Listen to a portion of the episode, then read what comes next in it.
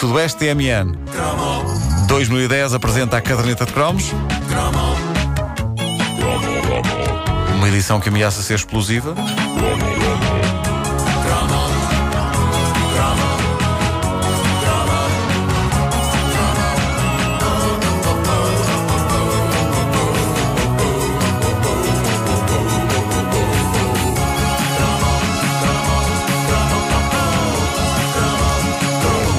Em 1989, o filme Batman não foi a única experiência audiovisual espetacular que Portugal quis ver em massa. Não.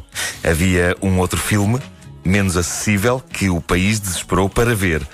Um vídeo que não deveria ter saído da privacidade de quem o fez, mas que saiu e que constituiu o acontecimento mais quente da década. Antes de mais, o protagonista deste cromo não será nomeado, pela simples razão de que boa parte dos ouvintes sabe quem é. E também porque, pondo-me na pele do visado, ter outra vez o nome associado a esta situação passados estes anos todos deve ser cansativo. Deve ser cansativo. Deve sim. ser cansativo. Ou é por isso que eu não digo o nome, ou é porque tenho medo que me ponham um processo em cima. Eu penso que é as duas coisas. Ah, e sinceramente não me dava muito jeito agora com o bebê e tudo. É as duas Ah, coisas. É um misto das duas coisas. Vamos só fazer aqui um bocadinho de rádio interativa. uh, ouvintes que já perceberam de quem estamos a falar, dedo no ar. É, Sim. tanta gente. É lá, tudo, tudo com o dedo fora Olha, do sabes carro. que a primeira vez que falaste disso, eh, há uns tempos, eu confessei que nunca tinha visto esse filme. Esse vídeo. E então vários ouvintes, de forma muito simpática, enviaram o filme. Ah, já viste? Já viste? Não, ainda não. Ainda não, ainda não tiveste eh, coragem. Ainda, ainda não tive. Não tiveste tempo. coragem. Claro, foi- claro, foi- claro. Tempo, obviamente, Ah, uma pessoa recebe isso e vai logo ver. Bom, a, a- a verdade é que nós não poderíamos fazer esta espécie de enciclopédia dos nossos anos de juventude sem falar do caso chocante que abalou a sociedade portuguesa em 89 e que começou, lembro-me perfeitamente disto, com uma notícia no semanário Tal e Qual. O Tal e Qual, para quem não se lembra, começou por ser um excelente programa de televisão de Joaquim Leteria, eh, na RTP2, se não me engano. O programa onde, entre outras virtudes, nasceriam os apanhados, feitos em Portugal. Depois do programa acabar, transformou-se num jornal que começou por ser bastante bom, mas depois lentamente foi se transformando num esboço do que viriam a ser os tabloides nacionais e a imprensa de escândalos. E escândalo era a palavra para definir esse acontecimento. A notícia dessa longínqua edição do Tal e Qual dizia, assim mais ou menos à laia de provocação, que tinham sido descobertas cassetes vídeo onde uma bem conhecida figura da sociedade portuguesa aparecia na pacatez do seu escritório, ahm, praticando, vamos chamar-lhe, divertimentos. Com variadíssimas senhoras. É uma coisa que na América está sempre a acontecer. Aliás, eu acho que faz parte do currículo de qualquer artista. Tem que Exato, ter uma cassete ter destas, uma- não é? uma dessas. mas era absolutamente inédito no, no- no nosso pequeno e brando país. Essa notícia do tal e qual não referia nomes, vinha ilustrada com um cartoon em que um homem com as calças para baixo se preparava para, digamos, dar assistência a uma senhora. Tudo isto no cenário de um escritório. E era evidente que a bronca ia estourar a qualquer momento e que a coisa não se iria manter muito tempo com este Na semana seguinte era divulgado então o nome da respeitável figura pública que conseguiu a proeza de durante os anos que se seguiram a este acontecimento, fazer com que a mera palavra arquiteto passasse a vir seguida de um risinho maroto. Fosse qual fosse o arquiteto. Então, Ai, tu qual és é- arquiteto. Sim, qual é a tua profissão, arquiteto? Bom, ah, o que se passou foi que uma revista de gosto duvidoso chamada Semana Ilustrada, que curiosamente não durou muito tempo, deitou as mãos ao famoso vídeo e não esteve com meias medidas. Não ofereceu a cassete vídeo grátis com as suas edições, mas andou lá perto. Publicou um rol interminável de cenas extraídas do dito vídeo, de fotogramas, tanta ah, fotografia que, se uma pessoa as recortasse e fizesse um livrinho com elas, podia virar as páginas daquilo e verem a animação. Tinha, tinha o filme quase. Sim, quase.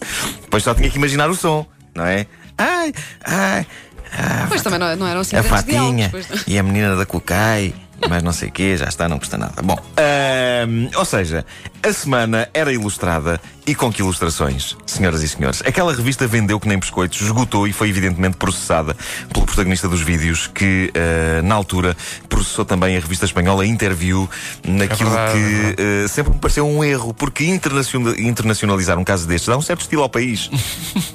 É que nunca tivemos mais nada deste género e é pena. Eu, por exemplo, se pudesse, punha a circular um vídeo do meu passado obscuro envolvendo uma cena sexual escandalosa. Dois problemas. No meu passado eu não tinha câmara de vídeo e, a bem dizer, também não tinha ninguém com quem fazer uma cena sexual escandalosa. E isso é conveniente ter. Se nestas famosas cassetes vídeo o famoso indivíduo estivesse sozinho, creio que Não- a coisa não não, tinha o mesmo impacto. Não tinha o mesmo o impacto. O que é que se via nos vídeos? Bem, é quase eh, redundante estar a falar disto, porque penso que não terá havido cidadão português que por esta altura não tenha já, pelo menos, espreitado o lendário vídeo, tirando a Wanda Miranda.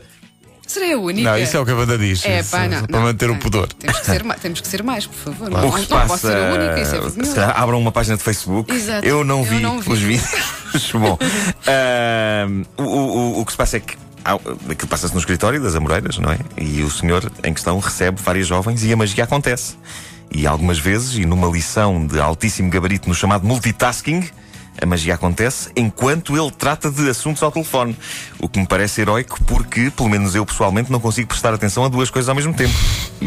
Por isso, grande homem, grande homem. Não tardou para que, eh, no que restou da década de 80 e no princípio da de 90, o famoso vídeo se tornasse no grande cálice sagrado de todo o tarado português. Tarado português que, numa altura destas, era praticamente todo o cidadão português, fosse qual fosse a sua idade, raça, credo, orientação sexual. Toda a gente queria ver o vídeo e, num grupo de amigos, aquele que conseguia uma cópia do escaldante material era, por momentos, considerado um verdadeiro herói. Há que perceber que a internet e, sobretudo, a partilha de ficheiros só iria surgir bastante mais tarde. Bastante mais tarde, exato. E isto tornava a busca e a descoberta num processo infinitamente mais emocionante e interessante do que hoje. Ei, tu, tens, tu tens os vídeos. Bom, ah, ah, hoje em dia uma pessoa sem grande luta encontra em segundos tudo o que quer. É só ligar-se à net, incluindo estes vídeos. Andam por lá. Agora, a qualidade da cópia variava. Algumas pessoas só conseguiam cópias de 25 geração, tão baças, tão pouco nítidas, que as pessoas que aparecem na cassete poderiam descansadamente dizer que não eram elas, que ninguém podia provar nada. Exato. Não se via, não se via as Não se caras. percebia nada. Uh, mas havia outras cópias melhores em que a imagem era um bocadinho mais nítida, eram mais raras e penso que uh, muito português descolou as retinas a tentar perceber tudo o que se passava por trás do nevoeiro. Uh, houve também muito boa gente a ficar surda porque o som não era grande coisa e quando se introduzia a cassete no vídeo, a primeira coisa a fazer era subir o som ao máximo para tentar captar alguma coisa das conversas, o que era extremamente difícil. Depois o vídeo acabava e quando se punha a televisão num canal qualquer, a explosão de som, aquilo fazia estourar cabeças. Fazia. Mas pronto, a verdade é que os críticos da vertente profissional do protagonista uh, destes vídeos acham que a escolha de cores das obras que ele projeta tem esse mesmo efeito. Também fazem estourar cabeças, por isso acaba por, por haver alguma coerência. O que eu sei é, é que. uh, os nossos ouvintes, neste momento, de certeza que querem que eu ilustre este cromo com um genuíno som dessas famosas cassetes. Não pode ser. Ele processa-me e eu tenho um filho para criar. Eu posso é fazer uma simulação extremamente realista do que é o som dessas Ah, cassetes. opa, faz lá então, faz lá. Acreditem que não é muito diferente disto.